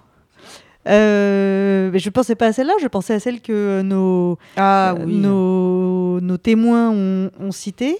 Alors tu la chantes celle-là? Attends, j'ai pas la voix aussi aiguë. On l'a, on l'a pas, on l'a pas mise non. I feel love, I feel love, feel love, I feel love, feel love. Un truc comme ça, quoi. Un truc comme ça, à peu près. Et alors là, pour le coup, celle-là, elle dure le 12, temps, 15 le temps, le temps euh, quasi idéal. Le pied, le pied. On est d'accord, le, le- Ah bah ouais. le timing parfait. On va pas me dire que ça n'a pas été pensé pour ça. Non. Là, on est tous d'accord. Mais grave. Ah, c'est un produit, un produit d'appel euh, extraordinaire. Après, après, il y a aussi, je vais pas rentrer dans la musique de cette chanson parce que je connais bien le thème de cette chanson, mais il y avait aussi, c'était tous les débuts des vrais synthés, électro, enfin voilà, il y a tout un, tout un gros débat chez les Allemands, parce que les producteurs sont allemands, Euh, et du, du coup, enfin voilà, au-delà en plus de cet étirement de cette chanson, c'était vraiment aussi le gros début des synthés. Euh, dans les années 70 et donc voilà il y avait peut-être une forme de performance Qu'est-ce qu'on pourrait en faire? Performance, c'était le mot-clé. tu vois, euh, avec euh, les synthés. Mais c'est génial parce que du coup, c'est la première fois qu'on ne faisait pas un vrai format. Tu vois, ok, on va, te, on va te prendre une chanson. C'est facile de faire une chanson de 5 minutes, mais là, comment est-ce qu'on étire? Et franchement, tu t'en lasses pas du début jusqu'à la fin. C'est hallucinant, quoi. C'est, elle, est, elle est unique cette chanson. Euh, est-ce que vous avez euh, donc évidemment, nous n'avons pas ou à peine cité Gainsbourg jusqu'ici. Mais parce qu'en fait, si, si on se mettait à parler de Gainsbourg, on ne parlerait que de lui, parce que lui, pour le coup, Ah bah. c'est presque le, le- l'auteur-compositeur-interprète inverse des autres, c'est-à-dire que a priori, il en parle, et de temps en temps, il parle d'autre chose. Mais sinon, euh, dans les- il parle essentiellement de, de, de sexe, même quand on, même, même quand France Gall ne s'en rend pas compte. Bah Même quand France Gall ne s'en rend pas compte. Et puis, euh, de toute façon, il, il- il aime les doubles sens. Donc déjà, ça, c'est une- un, un indice d'érotisation. À partir du moment où on est dans de la suggestion, on est dans du, dans du non-dit, il érotise même quand c'est pas sexuel. Euh, la javanaise, qui est sensuelle et qui n'est pas sexuelle, est aussi une chanson codée. hein. La javanaise, c'est parce que c'est parler javanais, c'est dire euh, euh, j'avoue, j'en ai bavé, pas vous, mon amour, c'est-à-dire parler en javanais. Le javanais consistant à mettre la syllabe ave au milieu hein, pour dire je vous aime, euh, j'aveu, va vous, avez ma. Euh, ça, c'est parler en javanais, qui est un argot bien connu depuis l'époque de Bruant, entre autres. hein. Et donc, dire la javanaise, qui n'est pas une danse qui existe, ça veut dire je vais vous dire je vous aime en javanais. euh, tout en disant euh, explicitement euh, que, que c'est fini, que c'était le temps d'une chanson, mais pendant le temps d'une chanson, je vous aime encore, Mhm. en javanais. Et alors, est-ce qu'il y a un- une double lecture sur Boomerang? Je pense qu'il y a les, les effets de, de, de rime, enfin, il y y a- il y a différents effets de- d'écho, mais je ne l'ai pas travaillé pour euh, entendre le, un, un double sens. Le, le sens explicite est déjà suffisamment tendu. Ok. Par contre, Pourquoi tu penses à parce que c'est une chanson que j'aime beaucoup de Gainsbourg, donc je me dis voilà, comme il a Et beaucoup étudié enfin, elle, a été euh, écrite, tout elle ça. a été écrite pour, euh, pour Dany et recréée. Ah, par, putain, euh, c'est vrai, bien sûr. Elle a été, elle a chantée Dany après avec, Et, euh, recréée, puisque euh, de- par Dao. Gainsbourg ne l'avait jamais chanté. Exact. C'est euh, Dao. Et surtout, Dany. et surtout, Gainsbourg, ce qui était fort dans sa manière, parce que moi, c'est vraiment quelque chose qui me parle beaucoup. Il y avait du double sens, mais surtout, si tu regardes euh, la manière dont il a construit ses mélodies, c'est en permanence la même chose.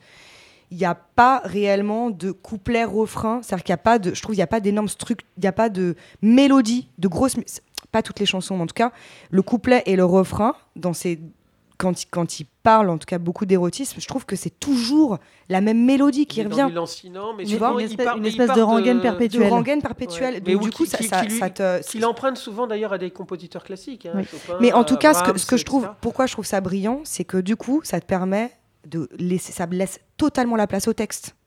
C'est que c'est une mélodie très forte que tu captes tout de suite et que tu vas retenir et que tu rechanteras en l'ayant écouté qu'une fois. Mais du coup, ça laisse vachement la place à la musicalité et aux paroles derrière. Bah, bah, pour, euh, pour revenir à la sensualité de la chose, il me semble qu'en plus, ça évoque euh, des ondes, et donc ça évoque, ça évoque les mouvements des corps. Carrément. Oui, euh, et dans Je t'aime, moi non plus. Qui euh, sont répétitifs euh, jusqu'à l'orgasme. Ouais, ouais. Mais Il- euh, il est dans le on n'est pas tout à fait obligé de changer de position finalement. Ouais, Ouais. non, il- il- il- Ça marche comme non, ça. mais on a le droit, tu vois. Euh, moi, par le exemple, l'autre jour. Merci d'avoir rigolé. Ça faisait longtemps que j'avais pas fait une, Une blague une réf- Oui, une blague. Euh, est-ce que, Stéphane, est-ce que, euh, je sais que tu es venu avec beaucoup de, de musique à nous faire écouter, est-ce que tu, tu souhaiterais nous, nous faire découvrir euh, quelque chose, nous parler d'un- Alors, euh, d'une chanson, d'une chanteuse, d'un chanteur? Alors, j'avais évoqué euh, pendant, pendant qu'on préparait un peu l'idée du, blason avec plusieurs chansons qui, euh, qui travaillent sur ce, cette forme poétique littéraire euh, d'évocation d'une partie du corps. Et il y a plusieurs chansons euh, assez classiques, hein, de, euh, de celle de Brassens qui s'appelle Le blason à cette blessure de Ferré ou euh, à celui d'Alice de, Pierre Perret qui, qui joue donc d'une évocation très, très subtile à chaque fois du sexe féminin. Mais si j'ai droit à une chanson, j'aimerais plutôt faire entendre cette sensualité que je trouve et qui s'affiche comme telle, qui est dans la, chanson de Jeanne Chéral qui s'appelle euh, Cheval de feu, euh, qui, moi me paraît torride, mais c'est à travers mes oreilles masculines, je ne sais pas ce que vous en pensez.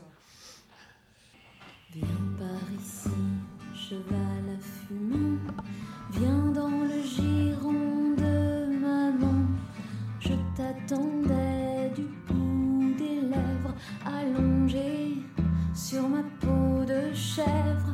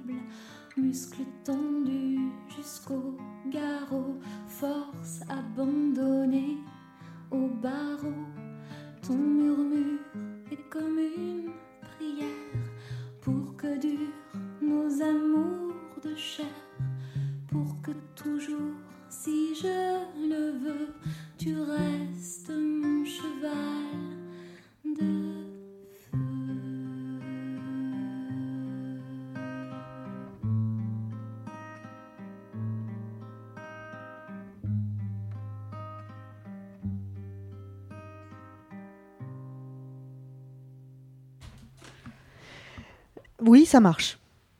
Ça marche ou ça marche pas ça marche. J'aime beaucoup cette chanson. Oui, Ouais. Dania, oui. Très bon Dan- choix, Dania fait oui de la tête Ça parce qu'elle découvre la radio. Donc, euh, donc évidemment, euh, voilà. Il y a deux, Première trois petites- expérience radio, Et avoir voilà. ça marche. Et j'ai l'impression que justement, ce qui, ce qui marche, c'est ce dont on parlait juste avant, cette, euh, cette musique qui est, une, qui est une rengaine perpétuelle qui monte, qui monte, qui monte, jusqu'à jusqu'à retomber, jusqu'à retomber des, effectivement d'épuisement et j'espère de satisfaction. C'est la fin de cette émission ou presque, puisque c'est l'heure. Qu'est-ce qu'il y a Du C'est sexorama. pas du tout la fin. c'est Bah, c'est du la fin de l'émission euh, qui, de, de no- qui traite de notre Mais sujet. Là, tous les auditeurs nous ont quittés au moment où tu as dit c'est la fin. Ah, tu crois? Mince Revenez Revenez C'est l'heure, c'est l'heure du, du Sexorama, donc jingle Sexorama. Le cabinet de curiosité féminine. Sexorama Sexorama. Sexorama. Sexorama.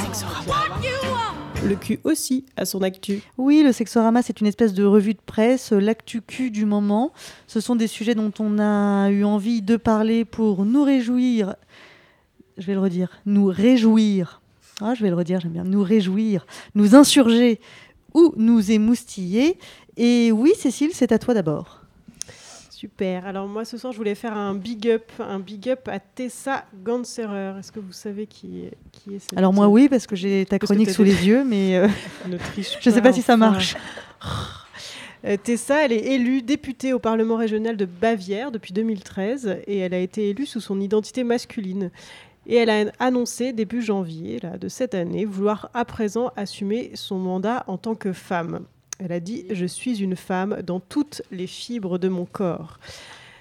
À mon avis, Et- elle l'a dit en allemand. Oh oui, mais du coup, comme je maîtrise pas très bien, Ah, je me suis entraînée et puis finalement, je me suis dit que j'allais la faire en français. Euh, en précisant évidemment que la transidentité n'était ni une mode ni une maladie. Évidemment, ça lui a valu les railleries de certains de ses collègues députés qui se croient encore dans leur cours de récréation avec des jeux. Vous jouez à quoi euh, la drag queen? Voilà, on en est encore là en Allemagne, mais bon, je pense qu'en France, Oh bah oui, c'est non, pas euh, mieux. c'est pas mieux. hein. Euh, et avec donc cette affirmation d'elle-même, elle tente évidemment de lever un- le tabou de la transidentité et des discriminations euh, qu'il, elle, euh, qui elles subissent encore. Et elle s'engage aussi pour faire évoluer la loi an- allemande sur le changement d'état civil qui, pour l'instant, doit être motivée par deux lettres de deux psychiatres différents. Alors qu'évidemment, seule la personne concernée peut affirmer quel est son propre genre. Absolument. Voilà. Donc big Et up donc, à Tessa Ganserer. On espère qu'elle arrivera à ses fins. Tessa. Absolument. Bravo. Euh, Est-ce que vous aviez entendu parler de, de Tessa Ganserer J'ai vu des photos passer sur les réseaux Pareil, sociaux. je pareil, pense, mais pareil. J'ai pas lu l'article. Pareil. Et alors, euh, donc euh, Bah, Inspirante. Bah. Inspirante, formidable. On espère qu'elle va réussir. Qu'elle va faire évoluer la loi. Absolument. On a beaucoup de choses encore à faire en France. Ouais, bah, pa- partout, je pense. hein. Je- encore une fois, je, je suis tout à fait d'accord pour dire, euh, pour, euh, pour être critique euh, vis-à-vis de la France, mais il me semble que sur ces sujets-là, on n'est pas particulièrement à la ramasse par rapport au reste du monde, malheureusement. Mais je, je le déplore. hein. Euh, alors à moi, moi je voudrais vous parler euh, des séries parce que on avait déjà fait une émission qu'évidemment je vous invite à réécouter. On recevait alors Iris Bray qui venait de sortir euh, son livre intitulé Sex and the Series. Et pourquoi je veux vous parler des séries? Parce que je pense que s'il y a un espace culturel, je ne sais pas comment on peut le qualifier autrement, qui, euh, selon moi, ose, prend la parole, déconstruit, repense les normes, bah, c'est bien celui-là. Je suis tombée début janvier sur un article du magazine Tétu, qui, euh, qui vraiment me plaît de plus en plus d'ailleurs. Euh, il leur manque un point E à la fin, mais sinon me, ça me plaît de plus en plus. Qui listait les 10 séries queer à ne pas manquer. 10 séries queer, ça me paraît énorme d'annoncer comme ça. Il y a au moins 10 séries, parce que ça veut dire qu'il y en a plus. Si on, te, si on est capable de te sortir un top 10, ça veut dire qu'il y en a plus.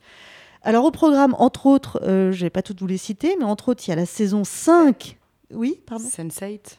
alors, je ne l'ai pas là, celle-là, mais, euh, si tu, mais tu, pourras, euh, tu pourras nous en parler. Il y a la saison 5 de Grace and Frankie, cette série avec qui plaît à Lorna, qui met en scène deux femmes sexagénaires dont les, dont les maris les quittent en leur annonçant qu'ils s'aiment en réalité depuis, depuis des années. Euh, et la saison 5 accueillera notamment le nouveau personnage de Benjamin, incarné par la star des drag queens, RuPaul. Je ne sais pas si je prononce bien. Euh, en, euh, alors, évidemment qu'on n'entend pas, c'est pareil, elle débute à la radio. Vous êtes épatantes, hein, toutes les deux. Ne quittez pas, je reviens. Tu nous redis ça Non, je disais que la série du coup de Grace et Frankie était aussi et surtout une série qui parle de sexe pour les personnes âgées. Donc euh, c'est quand même deux nanas qui créent un sextoy euh, qui peut être utilisé par les euh, sexagénaires. Donc c'est assez sympa à regarder. Merci. C'est vrai que et puis le, pitch, rien que le pitch de départ était, était vraiment était vraiment génial. Euh, sinon, en série euh, nouvelle, il y a évidemment, vous en avez forcément entendu parler si vous ne l'avez pas déjà euh, vu intégralement, Sex Education.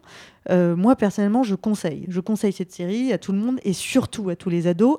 Il faut pas, il faut conseiller cette série à vos ados. Il faut pas la regarder avec vos ados parce que ce serait gênant. Je trouve que cette série, elle est intelligente, elle est drôle, elle est bien menée. C'est une vraie série. Attention, c'est pas un documentaire d'éducation sexuelle. Donc euh, la critique euh, euh, distante pour dire oui mais non ça, vous comprenez, il faut des- ça n'a pas vraiment lieu. Ça, ça reste de la fiction. Mais pour autant, ça dit, à mon sens, beaucoup de choses et ça les dit plutôt franchement bien. Il faut donner une mention spéciale à Karen Mulder. Euh, non, euh, Elle est Jill- magnifique. Elle est magnifique. voilà, non, Gillian Anderson, euh, que moi j'avais juste quitté dans X-Files. Je, je savais pas. Je Elle savais a pas fait deux, trois trucs après. Mais oui, mais moi je m'étais arrêtée. euh, elle vieillit très, ça. très bien. Ah, une elle très est extraordinaire. Elle, elle- son personnage est absolument génial. Elle joue une mère ultra intrusive, sexothérapeute ultra libérée, finalement une femme ultra névrosée, un personnage haut en couleur euh, qui, qui vraiment, euh, qui vraiment fait plaisir. Il y a également la série Batwoman qui verra l'actrice gender fluide Ruby Rose incarner la super-héroïne ouvertement lesbienne. Donc effectivement, là, si on n'est pas queer, je sais pas où on est. Les chroniques de San Francisco font également l'objet d'une série. Et euh, je pense que vous avez euh, peut-être pu euh, voir passer des annonces de retour des filles de The L Word et des mecs de Queer as Folk. Et ça, personnellement, ça me fait super plaisir. Donc, euh, et on parle même pas des séries beaucoup plus mainstream qui ne se privent plus du tout d'avoir des personnages et des personnages récurrents complètement LGBT+, ces séries qui parlent d'homoparentalité, ces séries, ces séries qui parlent de sujets qui sont si difficiles à, vivre et à traiter dans, euh, dans la société, dans nos sociétés françaises, mais, euh, mais occidentales, et je parle même pas des autres. Bref. Enfin là, on parle uniquement de séries euh, américaines. On ne parle que de séries américaines euh, parce que, retard parce que j'ai des des net retard. Moi, j'ai des, j'ai des petits désaccords avec. euh, on en a déjà parlé avec, je sais plus euh, quelle était cette série sur Arte. Je, je les trouve très en retard pour le coup. Mais bon, si la, si, oui, Lorna. Oui, alors, Alors- oui, plus belle la vie a des personnages euh, trans, c'est ça? LGBT. Bon. Oui, mais bon, alors là, là, C'est pour ça aussi. est-ce je qu'on pense va que les, les Améri- euh, les Américains vont beaucoup plus loin, enfin les Anglo-Saxons vont beaucoup plus loin, que ce soit dans Sex Education. Mais parce que, parce que le sujet n'est pas d'avoir un personnage euh, gay ou d'avoir un personnage trans. C'est pas le sujet. C'est euh, des personnages qui sont qui se trouvent être. C'est pas du tout la même euh, la même approche. Bref, tout ça pour dire que si la série est agréable à regarder, je trouve qu'elle prend une longueur d'avance sur la société qui en a bien besoin. Et comme ça fait longtemps que je n'ai pas eu euh, le plaisir de vous avoir au bout de mon micro, eh bien, je veux vous parler d'une autre initiative que j'ai trouvée assez réjouissante. Et je, vous- je sais que vous allez adorer, je veux vous parler d'orthographe. Oh non. Ah, tu vois Je savais. Ah si. Ah, bah non. Alors, elle dit si, mais finalement, non. Et pourtant, et pourtant, tu m'accorderas que les fautes d'orthographe ne s'entendent pas beaucoup à la radio. Je vais vous parler de dictées un peu spéciales qui sont organisées par Sandrine Campez, je ne sais pas si je prononce bien, pardon, et Aurore Ponsonnet. Qu'est-ce qu'elles ont de spécial ces dictées? Alors, tu veux, tu, tu veux le dire, Diane? Non, je te laisse finir. Eh bien, ce sont des dictées coquines. Sandrine et Aurore partent du principe qu'on peut très bien expliquer la règle du participe passé avec des phrases comme elle s'est permis ou elle s'est permise d'apporter son godemichet. Et il faut reconnaître qu'on peut tout à fait travailler la règle avec cette phrase. Ça sera le c'est permis de toute façon. Alors, très bien. Nous avons un Parce que c'est ça qui est important. mais, mais voilà. Et du coup, elles organisent, elles organisent des dictées coquines. Les prochaines dictées sont les 18 et 19 avril à Paris. Et si elle est dispo, à mon avis, on y croisera Cécile. Bien, mais et bien évidemment. évidemment. Pour- je ne raterai ça pour rien au monde, je le note immédiatement dans mon agenda. Bah voilà. Tu, Diane, je t'ai vu réagir, t'avais en... Je pensais que je, je, je, je te- je pensais pas que tu allais aller là. Je- Alors, tu j'a- pensais que j'allais où? Pas parce que, euh, le, en termes d'orthographe, il y a un gros débat sur. euh, euh, L'écriture inclusive. Non. Sur, sur euh, les il, elle, on et, euh, et plus euh, si affinité. Les yel. Voilà, tout ça. Et donc, du coup, je pensais que tu allais aller vers ce sujet-là. Et alors, et mes dictées coquines, elles te. Ah, mais c'est c'est génialissime. Elles te font envie, Ah bah, hein eh ouais, mise. Mais même moi, Ah, bah, bien sûr. même moi, j'ai envie de me remettre à la dictée. Ah, bah ouais. Bah, vous me direz, je et note surtout, et surtout si tu, tu vois, imagine, tu fais des fautes, après t'es puni.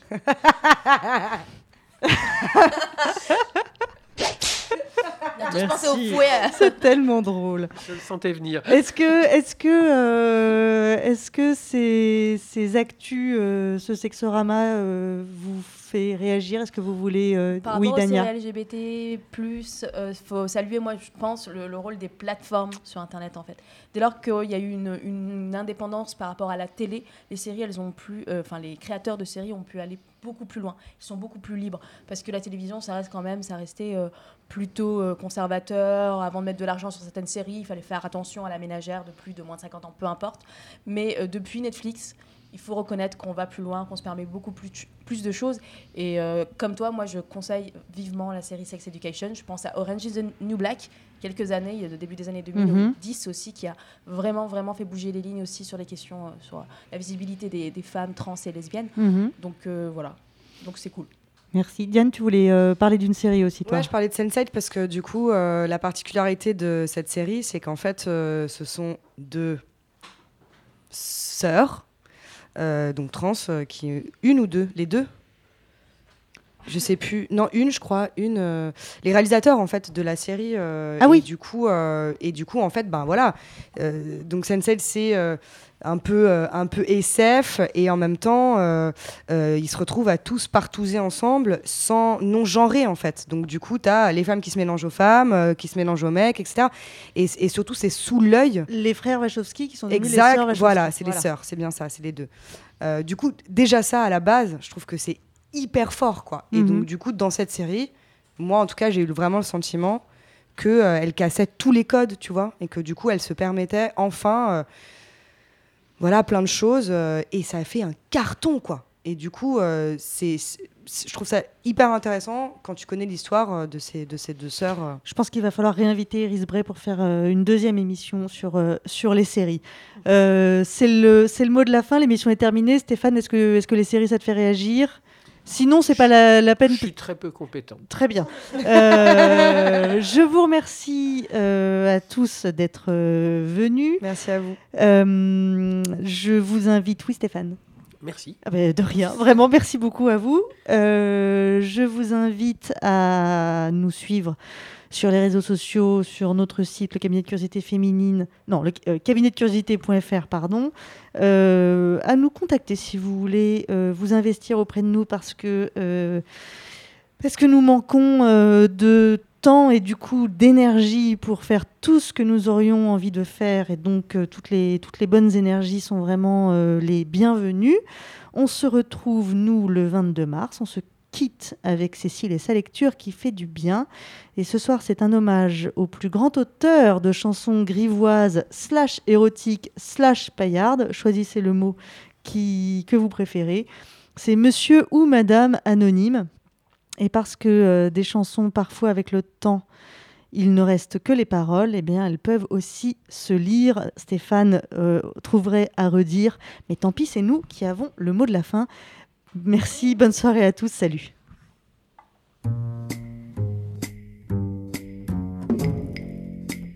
Fermez vos yeux, libérez vos mains.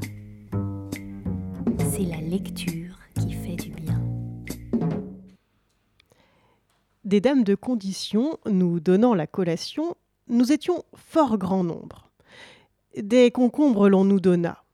Je m'écriai, voyant cela, que de con, que de con, que de concombres Que de vie, que de vie, que de vinaigre, que de vinaigre il nous faudra. Après cela, on nous donna du bœuf salé entre deux plats. Mais étant en si grand nombre, des concombres l'on redoubla. Je m'écriai, voyant cela, que de con, que de con, que de concombre, que de vie, que de vie, que de vinaigre, que de vinaigre il faudra. Puis, après, on nous donna une andouille comme le bras. Mais nous étions grand nombre, des concombres l'on redoubla. Je m'écriais, voyant cela, que de cons, que de cons, que de concombres, que de vie, que de vie, que de vinaigre, que de vinaigre il faudra. Après cela, on nous donna une dondon entre deux draps. Mais nous étions grand nombre. Des concombres on nous donna. Je m'écriais, voyant cela, que de cons, que de cons, que de concombres, que de vie, que de vie, que de vinaigre, que de vinaigre il faudra. Ensuite, on nous apporta quatre bouteilles d'hypocras. Mais nous étions grand nombre. Des concombres on nous donna, je m'écriais, voyant cela, mais que de cons, que de cons, que de concombres, que de vie, que de vie, que de vinaigre, que de vinaigre il faudra. Sur la fin, on apporta cinq ou six pipes de tabac. Nous étions si grand nombre, de concombres on nous saoula.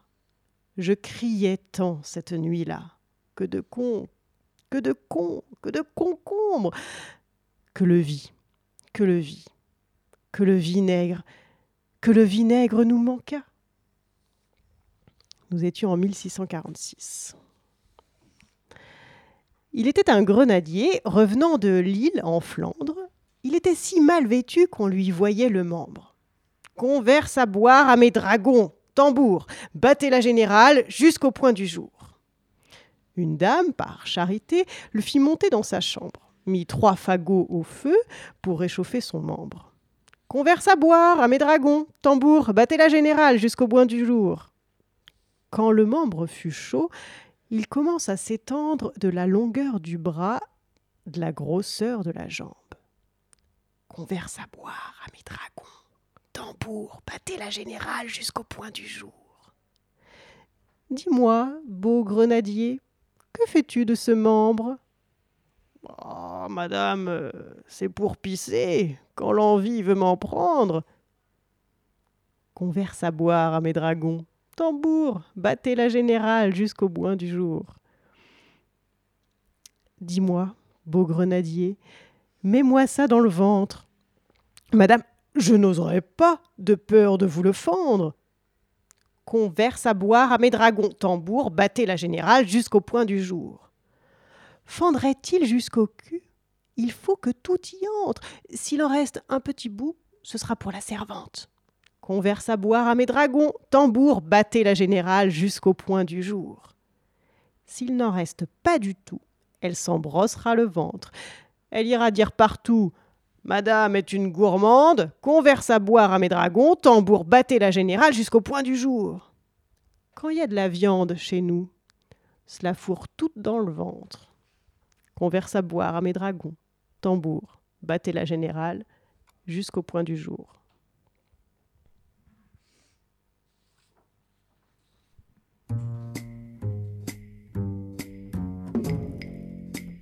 Fermez vos yeux.